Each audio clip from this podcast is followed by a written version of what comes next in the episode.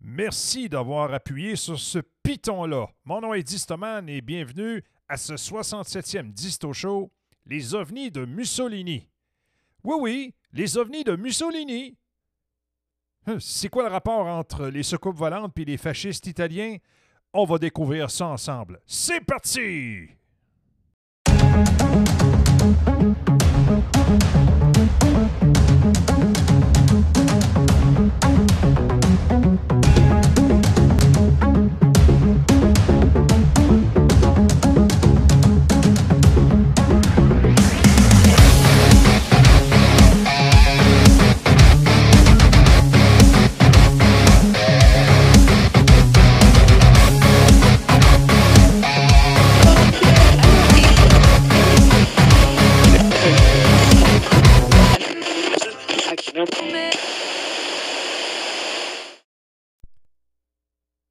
Roberto Pinotti est né à Venise, en Italie, en 1944. C'est un journaliste aérospatial et auteur et principal érudit italien dans le monde de l'ufologie. Bon, faut dire que Pinotti a un diplôme en politique et sociologie de l'Université de Florence. Euh, C'est un expert en ovni de classe mondiale. C'est le fondateur euh, bon, du Centro Ufologico Nazionale, le CUN d'Italie, l'une des organisations privées d'études sur les ovnis les plus anciennes et les plus influentes au monde. Ça a été formé il y a plus de 50 ans, cet organisme-là. C'est un ancien officier de la 3e brigade des missiles de l'armée italienne, bon, qui faisait partie de l'OTAN. Il a également coopéré avec la communauté du renseignement italien en tant que consultant à propos des ovnis, puis il a reçu d'importants documents officiels du ministère italien de la Défense. Il a été rédacteur pour la Rivista Aeronautica de l'armée de l'air italienne. Au cours des 50 dernières années, Roberto Pinotti a été rédacteur en chef du magazine ufologique de CUN, publiant plus de 250 publications. Euh, écoutez, on s'en va regarder ça ensemble. Qu'est-ce qui s'est passé avec Roberto Pinotti et ses recherches?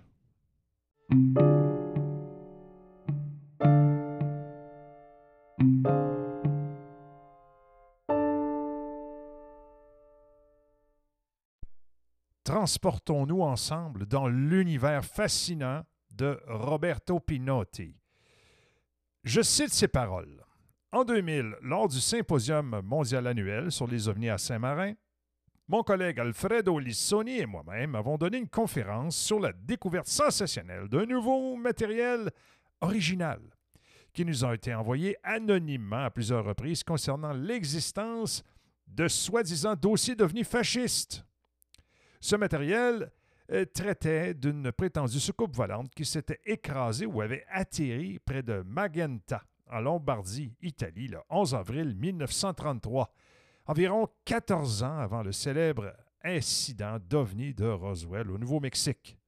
Cet événement impliquait une enquête ultérieure par une obscure unité de renseignement en temps de guerre appelée Gabinetto RS-33 ou Cabinet RS-33. RS, c'est l'acronyme de Recherche Speciale ou Special Research et 33 signifie l'année 1933. Ce groupe avait été autorisé par Benito Mussolini à étudier le problème. C'est intéressant, hein?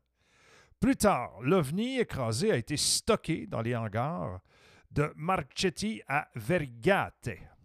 Mussolini pensait que ce véhicule volant non conventionnel était une arme secrète française, britannique ou allemande. Mais apparemment, Guglielmo Marconi euh, croyait qu'il s'agissait d'une nature extraterrestre.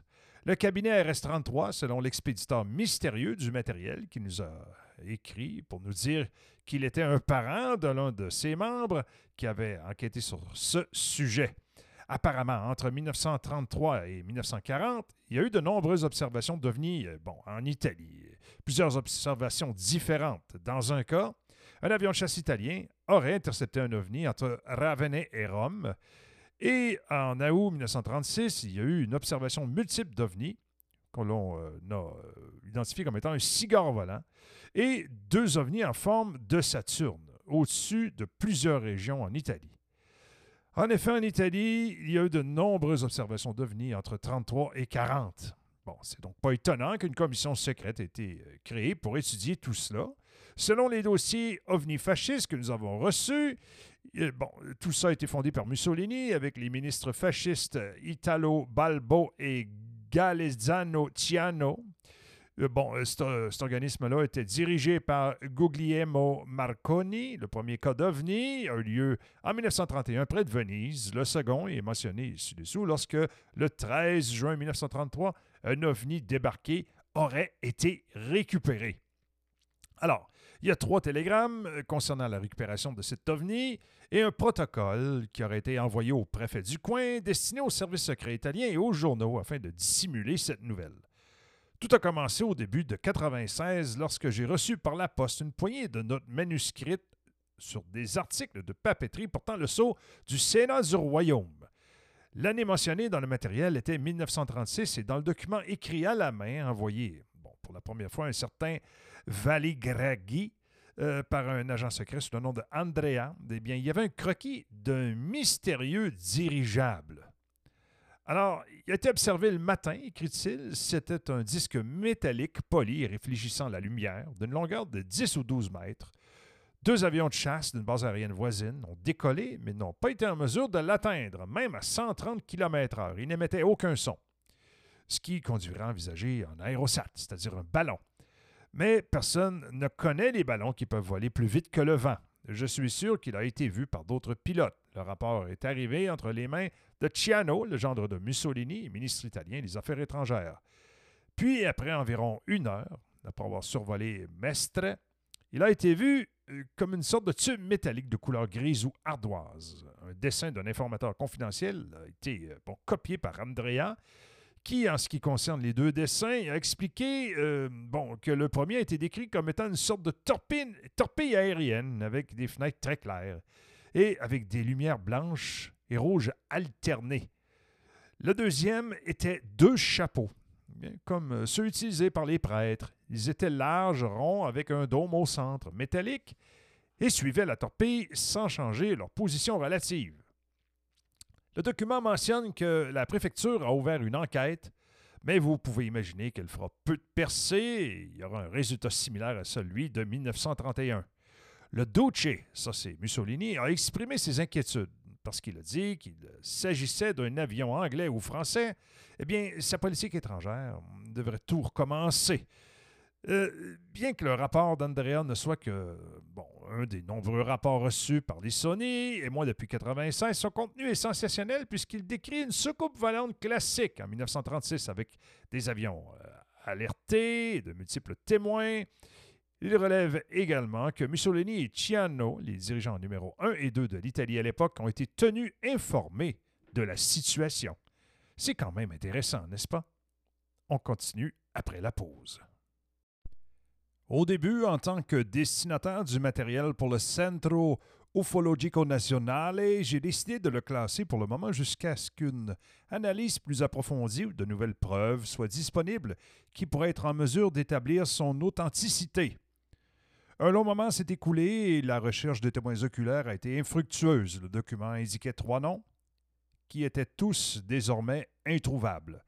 Puis enfin, le membre du CUN, le docteur Christina Vanucci, a réussi à obtenir le témoignage d'un parent vieillissant, Faustino, qui est malheureusement mort peu de temps après, mais qui a confirmé qu'il avait été présent et qu'il avait vu la chose incroyable sur Mestre et Venise.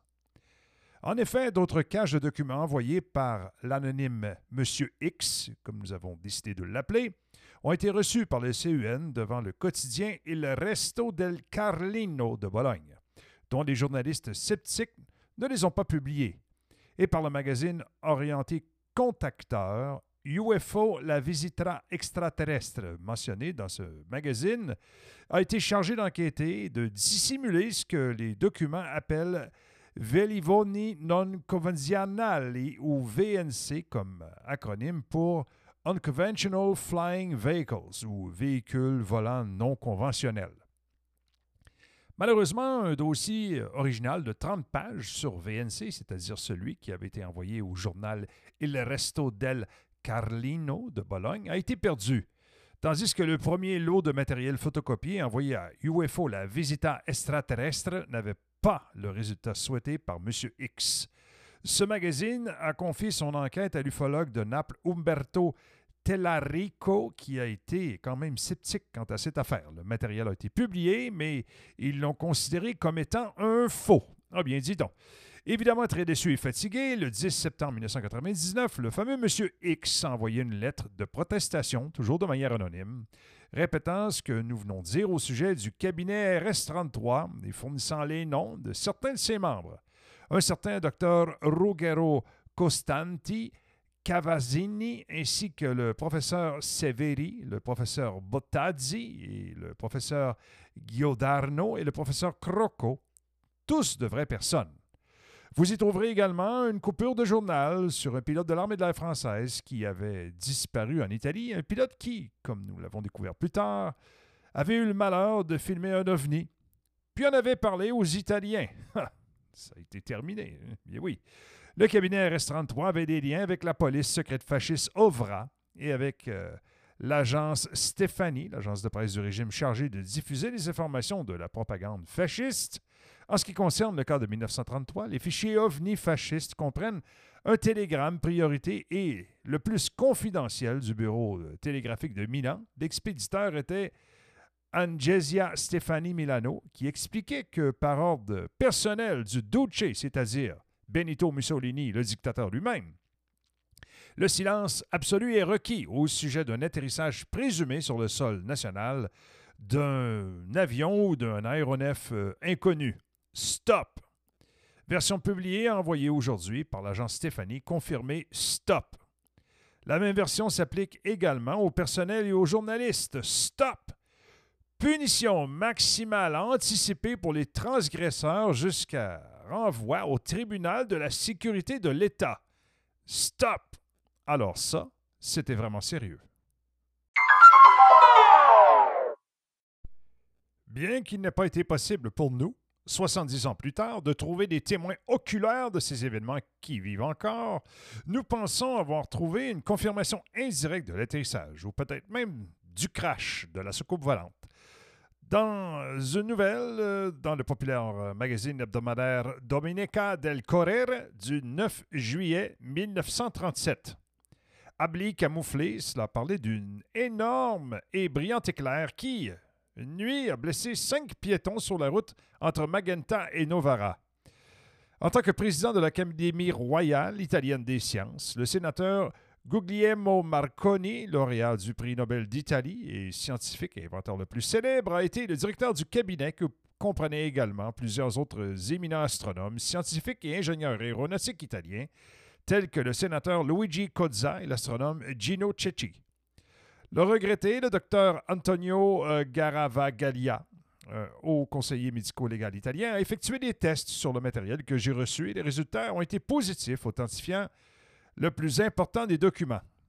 Le dessin de l'OVNI de 1936 rapporté sur Mestre des copies de 18 documents secrets de l'époque fasciste, manuscrits et télégrammes, ainsi qu'un rapport médico-légal authentifiant l'un des documents avec un dessin de deux soucoupes volantes en forme de Saturne, suivant leur, leur navire-mère, cylindrique, ont été communiqués par le CUN aux médias italiens.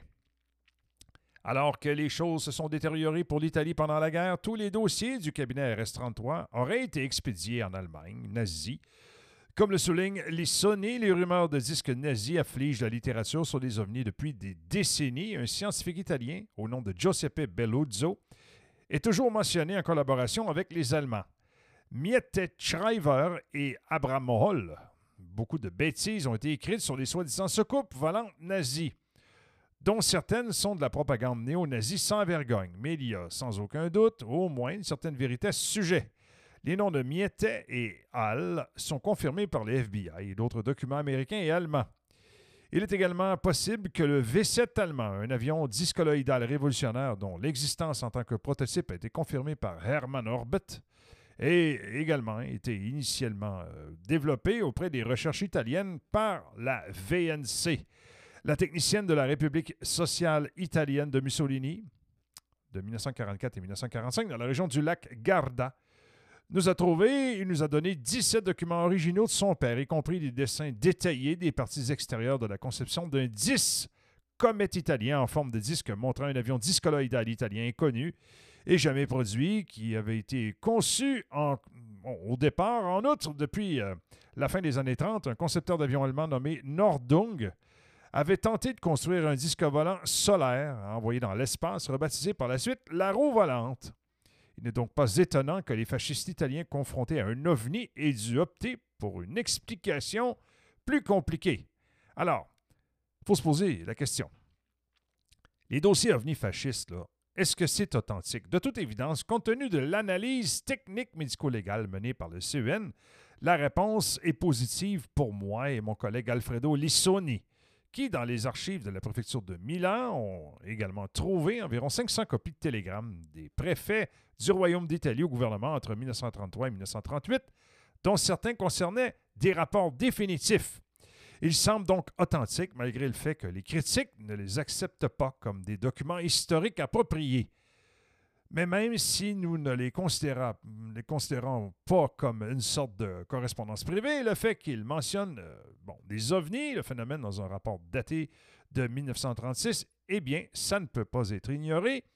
Au crédit des enquêteurs, toute l'affaire a été gardée strictement confidentielle jusqu'à ce que l'analyse médico-légale du professionnel Antonio euh, Garavaglia soit terminée ce n'est qu'alors que les documents ont été communiqués à la presse italienne et publiés dans une sorte d'article dans le magazine officiel du CON et plus tard, dans un livre, Garavaglia a effectué une série de tests chimiques sur le papier et sur l'encre. Et rappelez-vous, il y avait des originaux et non des copies.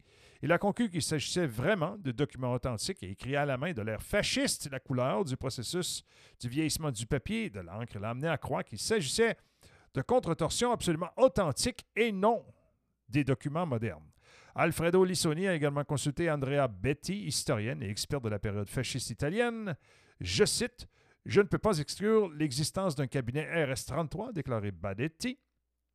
Il a également examiné dans les documents le libellé et le style bureaucratique de l'époque, ainsi que la papeterie, le Sénat du Royaume et les télégrammes de l'agence Stéphanie, la terminologie aéronautique utilisée, Beretti a constaté que tout cela était cohérent avec les documents authentiques de l'ère fasciste. Selon Lady Bunkers, cela n'exclurait pas une contreseuse habile, mais ils doivent admettre qu'il euh, devait être euh, de quelqu'un qui connaît bien l'histoire, le style, le vocabulaire et la terminologie fasciste.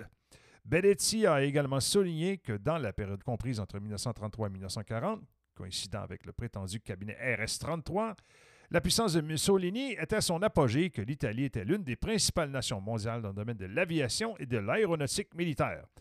Donc, si les dossiers devenus fascistes sont authentiques, cela réécrit l'histoire de l'ufologie officielle, et le premier pays à s'occuper officiellement du problème des ovnis n'était plus les États-Unis, mais l'Italie. L'hypothèse d'Alfredo Lissoni est que la prétendue secoupe récupérée en 1933 avait été cachée dans l'un des hangars les plus proches, les plus discrets de la région, à savoir les hangars des établissements aéronautiques du SIAI Marchetti à Vergate ou Sesto Calende dans la région de Varese du Tessin, à cette époque, ils étaient sous le contrôle de la Regia Aeronautica, la Royal Italian Air Force, bien entendu, et du général Italo Balbo, aviateur très populaire et de renommée mondiale, et comme indiqué, membre du fameux cabinet RS-33. Au début de la Seconde Guerre mondiale, bien qu'il fût contre l'alliance de l'Italie avec les nazis, il est devenu vice-roi de Libye, mais son avion il a été abattu par des batteries italiennes par erreur. Hein, regardez donc ça. Un autre membre du cabinet, le genre de Mussolini, le comte Gall, Galeazzo Ciano a ensuite été exécuté par les fascistes en raison de son opposition à Il Duce. Le Via Vares avait été suggéré à Lissoni via plusieurs indices, à savoir que les messages sur la récupération de l'OVNI provenaient du bureau télégraphique voisin de Milan et à ce moment-là, des chemises noires ont été soudainement envoyés dans cette région. Et un journal Varese du nom de Corniche Praline du 20 juin 1933 a donné le premier, toujours au SIAI Marchetti à Sesto Calende. Il y avait un directeur euh, du nom de Moretti, et pendant l'existence de la République sociale italienne, c'était un homme du nom de Moretti qui, après s'être tourné vers la résistance, a mis le feu en gare de Vergiate, qui gardait peut-être un secret aérospatial. Et enfin, euh, à la fin de la guerre, l'armée de l'air américaine et des membres des services secrets nazis ont été simultanément infiltrés dans Siesto Calende pour enquêter sur les rumeurs de la présence de soucoupes volantes conservées à Vergiate. En outre, depuis des temps immémoriaux, toute la région était au centre d'une intense activité ufologique, à tel point qu'elle a gagné le surnom de Triangle du Tessin. En avril 1945, la première division blindée a capturé l'installation aéronautique de la SIAI Marchetti, ou l'OVNI Magenta de 1933, ou débris, allez donc savoir, a probablement été conservé. Il a été euh, apporté aux États-Unis. En effet, le cabinet RS-33 avait continué à fonctionner jusqu'à l'époque de la République sociale italienne, la période au cours de laquelle une partie de la documentation sur les ovnis, dans plusieurs boîtes scellées, avait été envoyée à Berlin, tandis qu'une partie non pertinente restait en Italie. Et ce dernier lot de matériel comprenait des copies de nouveaux documents qui ont peut-être été démontrés. Euh, bon, euh, l'existence d'accords entre Hitler et Mussolini concernant l'étude de nouvelles technologies, accord qui avait été conclu en 1938. Ces documents étaient un message de l'agence Stéphanie de Florence contenant une interview entre Hitler lors de sa visite en Italie, un billet de banque d'une valeur nominale d'un million de lire, peut-être des fonds noirs du cabinet RS-33, un procès verbal concernant le serment de secret rendu par les professeurs qui ont collaboré avec le gouvernement fasciste de l'époque. En effet, nous savons que quelques années plus tard, juste avant la Seconde Guerre mondiale, les Italiens ont pu produire le prototype du premier avion réaction de l'histoire, le fameux Campini Caproni, mais euh, nous, avons, euh, nous, avons aussi, savons aussi que l'industrie aéronautique en Italie était la dernière en Europe occidentale à la fin de la Première Guerre mondiale. La question est donc la suivante. Se peut-il que l'étude de l'OVNI stocké dans les hangars près de Milan ait donné aux Italiens la technologie nécessaire? Nous devons nous rappeler que l'ingénieur italien Secondo Campini a soumis un rapport sur le potentiel de propulsion réaction à la Riga Aeronautica, la fameuse Royal Italian Air Force, et a fait la démonstration d'un bateau à réaction à Venise en 1934. La Royal Italian Air Force a approuvé le développement d'un avion à réaction pour démontrer le principe utilisé par Campini et lui a demandé de construire deux avions avec un propulseur à réaction dans la seconde moitié des années 30. Ce qui est frappant, c'est la coïncidence que tout ce développement jet en ligne avec l'intérêt italien par la soi-disant super aviation a commencé à se produire exactement un an après la première observation d'un ovni à Venise en 1931 et un an après l'accident de l'ovni de 1933 à Magneta. Campini avait proposé le moteur à réaction en 1932 le premier vol d'un avion à réaction connu était le prototype italien du moteur Caproni, Campini numéro 1, qui a volé le 27 août 1940. C'était le premier avion à réaction reconnu par la Fédération aéronautique internationale. À l'époque, le programme allemand Henkel 178 est encore gardé secret par le gouvernement nazi. Tout cela a-t-il à voir avec l'ingénierie inverse? Pour copier des machines volantes inconnues rapportées dans les fichiers devenus fascistes? Il faut quand même se poser la question. Une autre question concerne l'idée originale du disque appelé Turbo Propetti ou Turbina Prio, créé pendant la Seconde Guerre mondiale par Giuseppe Belluzzo, travaillant avec les SS après 1943, Belluzzo a conçu un système de jet pipe à trois moteurs qui ferait tourner une aile annulaire. Belluzzo avait été inspiré par les concepts de plateforme orbitale d'Hermann Orbit dans les années 30. Il a donc mis sa propre compétence en ingénierie pour travailler avec cette conception. Alors, voici une brève euh, description de la conception faite par Rob Hard. Le tuyau à jet sur le bord du disque avait un diamètre variable. Une turbine a initialement entraîné les tuyaux jusqu'à ce que l'air s'accélère à travers les tuyaux. À la section la plus large de chaque tuyau, de l'huile a été injectée et enflammée. La température a été augmentée rapidement. À la fin de chaque tuyau, l'air a atteint une vitesse de 700 mètres secondes, ce qui a permis à l'engin circulaire de tourner à une vitesse de rotation de 400 mètres secondes. Lorsque le carburant s'est épuisé, le turbo Preti, chargé d'explosifs, est simplement tombé au sol de la même manière qu'un missile allemand de type V1. On espérait qu'il euh, atteindrait sa cible, bien entendu. Alors que les SS euh, soutenaient cette idée, une version aérienne sans pilote, Flakmine était considérée comme étant plus importante. Et c'est sur ce quoi Giuseppe Belluzzo travaillait en 1945 à la fin de la guerre. Aucun prototype n'a jamais été construit et donc une troisième question se pose. Est-il possible que la conception du Tuobo Prioprieti de Beruzzo soit similaire à l'ovni prétendument stocké dans les hangars de la SIAI Marchetti à Vergate près de Milan après 1933? En outre, il y a aussi une référence étrange et cryptique d'un discours de Mussolini le 23 mars 1941 lorsque le Il Duce a déclaré, je cite, Il est plus probable que les États-Unis soient envahis par des habitants inconnus euh, bon, peut-être la planète Mars, qui descendront de l'espace étoilé sur des forteresses volantes inimaginables que par les soldats de l'Axe? Qu'est-ce que le Duce essayait de dire en citant des envahisseurs? Au-delà de la guerre des mondes, bon, Orson Welles, comme le souligne Timothy Good, c'était presque certainement la première référence officielle aux vaisseaux spatiaux extraterrestres, celle qui s'est avérée prémonitoire. Un an plus tard, un incident extraordinaire a conduit certains dirigeants militaires américains à se demander s'ils étaient effectivement envahis par des êtres d'ailleurs. Cela s'est produit en 1942 avec la soi-disant bataille de Los Angeles en 2013. Nous avons appris que les documents classifiés américains obtenus par l'ufologue français Jean-Gabriel Gressley indiquaient que deux ovnis avaient été abattus et récupérés au cours de cet incident.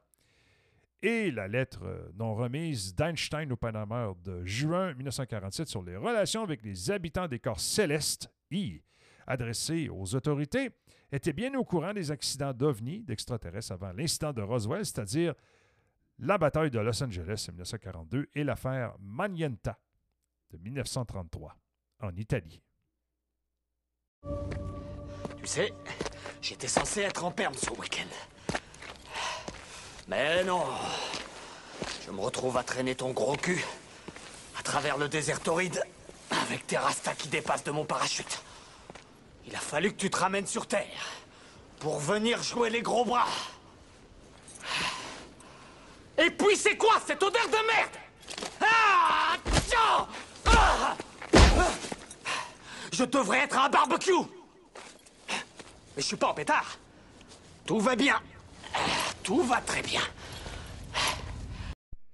C'était un texte compliqué avec des noms italiens. Je vous prie euh, d'être quand même un peu indulgent envers la vieille personne qui vous parle. Mais là, vous vous demandez sûrement où est-ce que tu t'en vas avec ça, puis pourquoi tu reviens avec cette histoire-là. Dans le fond, c'est pas si spectaculaire que ça, c'est des suppositions. Oui, oui, je suis encore avec vous. Dites-vous qu'il y a encore pas mal de révélations qui font parler par les temps qui courent en matière de recherche là, sur tout ce qui entoure les ovnis, les extraterrestres, ces trucs-là. Tu sais, il y a un média spécialisé qui s'appelle The Debrief. Il a, bon, effectué un article, ce, média spécialisé-là, ça a été repéré par France Info. Eh bien, il y a un lanceur d'alerte américain qui assure avoir fourni au Congrès américain des informations, sur l'existence des ovnis, que son gouvernement euh, souhaitait garder tout ça secret depuis plusieurs décennies. C'est un ancien officier du renseignement, euh, bon, pendant 14 ans du nom de David Crush qui affirme que les Américains ont en leur possession des, fragments d'objets extraterrestres, notamment des, débris d'objets volants non humains qui se seraient écrasés sur Terre. Euh, le il donne notamment l'exemple d'un engin spatial en forme de cloche qui aurait été retrouvé dans les années 30 dans le nord de l'Italie, quand même. C'est pour ça, c'est le lien avec l'histoire, justement. Euh, le lanceur d'alerte, Grush, qui a pris sa retraite de l'armée, bon, il dit qu'on lui a refusé l'accès à ces programmes-là quand il faisait partie de la task force de la Navy. David Grush, euh, bon, confie néanmoins qu'il n'a jamais pu voir de ses propres yeux ces véhicules extraterrestres-là, puis il n'a aucune idée euh, où est-ce qu'ils pourraient être stockés. Il affirme cependant que de multiples agents du renseignement américain qui les ont vus se sont confiés à lui, un autre responsable du renseignement, du nom de Jonathan Gray, a confirmé ces affirmations, euh, assurant que ces programmes existaient dans de nombreux pays. Pendant ce temps-là, bien, le Pentagone a nié toute rétention d'informations sur des ovnis. Il faut dire qu'avant de quitter ses fonctions en avril dernier, David Grush a exercé au sein de l'Agence nationale du renseignement géospatial qui se consacre à l'observation des phénomènes aériens inexpliqués, bon, les engins extraterrestres, selon lui, qui seraient d'origine exotique, c'est-à-dire qu'ils auraient été conçus par une intelligence non humaine d'origine extraterrestre ou inconnue, Alors, le phénomène de l'intelligence non humaine est réel. Nous ne sommes pas seuls, selon M. Grush en question. Si les Américains et leurs alliés détiennent des éléments de réponse, ça me paraît mal éthiquement de garder ça secret.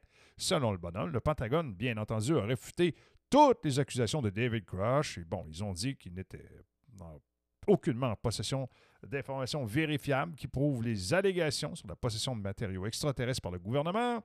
Le président de la commission de la surveillance de la Chambre des représentants, James Comer, a de son côté annoncé qu'une audition allait être organisée pour aborder tous les documents en, lien avec ces histoires-là. Euh, dans un rapport publié en 2021, les renseignements américains ont recensé 144 phénomènes non expliqués entre 2004 et 2021 toutefois sans établir de lien avec une vie extraterrestre. Et moi, c'est un sujet qui me passionne. Ça, est-ce qu'on est, euh, seul dans l'univers ou est-ce qu'on est visité? Ça, c'est très passionnant. Et également, qu'est-ce qui se produit au moment de notre décès? Ça, ce sont deux secrets, probablement, qu'on n'aura jamais de réponse, même très longtemps après qu'on soit mort. On n'aura jamais de réponse. Merci d'avoir été à l'écoute de ce disto show un peu brouillon. J'avoue que je suis euh, un petit peu rouillé après cette période de vacances, mais c'est un réchauffement avant bon, le lancement de plusieurs contenus cet automne et cet hiver. Euh, surveillez ce qui se passe du côté de distoman.com. Il y a énormément de nouveautés qui s'ajoutent à chaque heure. Euh, oui, c'est un feu roulant. Également sur Twitter, qui est maintenant X. Oui, c'est un, peu, un peu plate le nom X, hein, surtout qu'il a choisi le noir comme fond de logo. C'est bizarre. Alors, gang, euh, on se revoit pour un prochain Disto Show ou peut-être même un Disto News en ligne. Take care. À la prochaine. Bonjour. Dans moins d'une heure, nos avions vont en rallier d'autres venus du monde entier. Vous allez livrer le plus grand combat aérien de l'histoire de l'humanité. L'humanité. Un mot qui devrait prendre un sens nouveau pour nous aujourd'hui. Ne passons plus notre temps à ne penser qu'à nos petites querelles sans importance. Nous allons être unis dans notre intérêt commun. Peut-être le sort a-t-il voulu qu'aujourd'hui soit le 4 juillet? Vous allez une fois de plus devoir défendre notre liberté. Non pas de la tyrannie, de l'oppression, de la persécution mais de l'anéantissement. Nous combattons pour notre droit de vivre, d'exister. Et si nous remportons la victoire, le 4 juillet ne sera plus connu comme la fête nationale américaine, mais comme le jour où le monde a déclaré d'une seule voix, nous n'entrerons pas dans la nuit sans combattre. Nous ne voulons pas disparaître sans nous battre. Nous allons vivre. Nous allons survivre. Aujourd'hui, nous célébrons le jour de notre indépendance.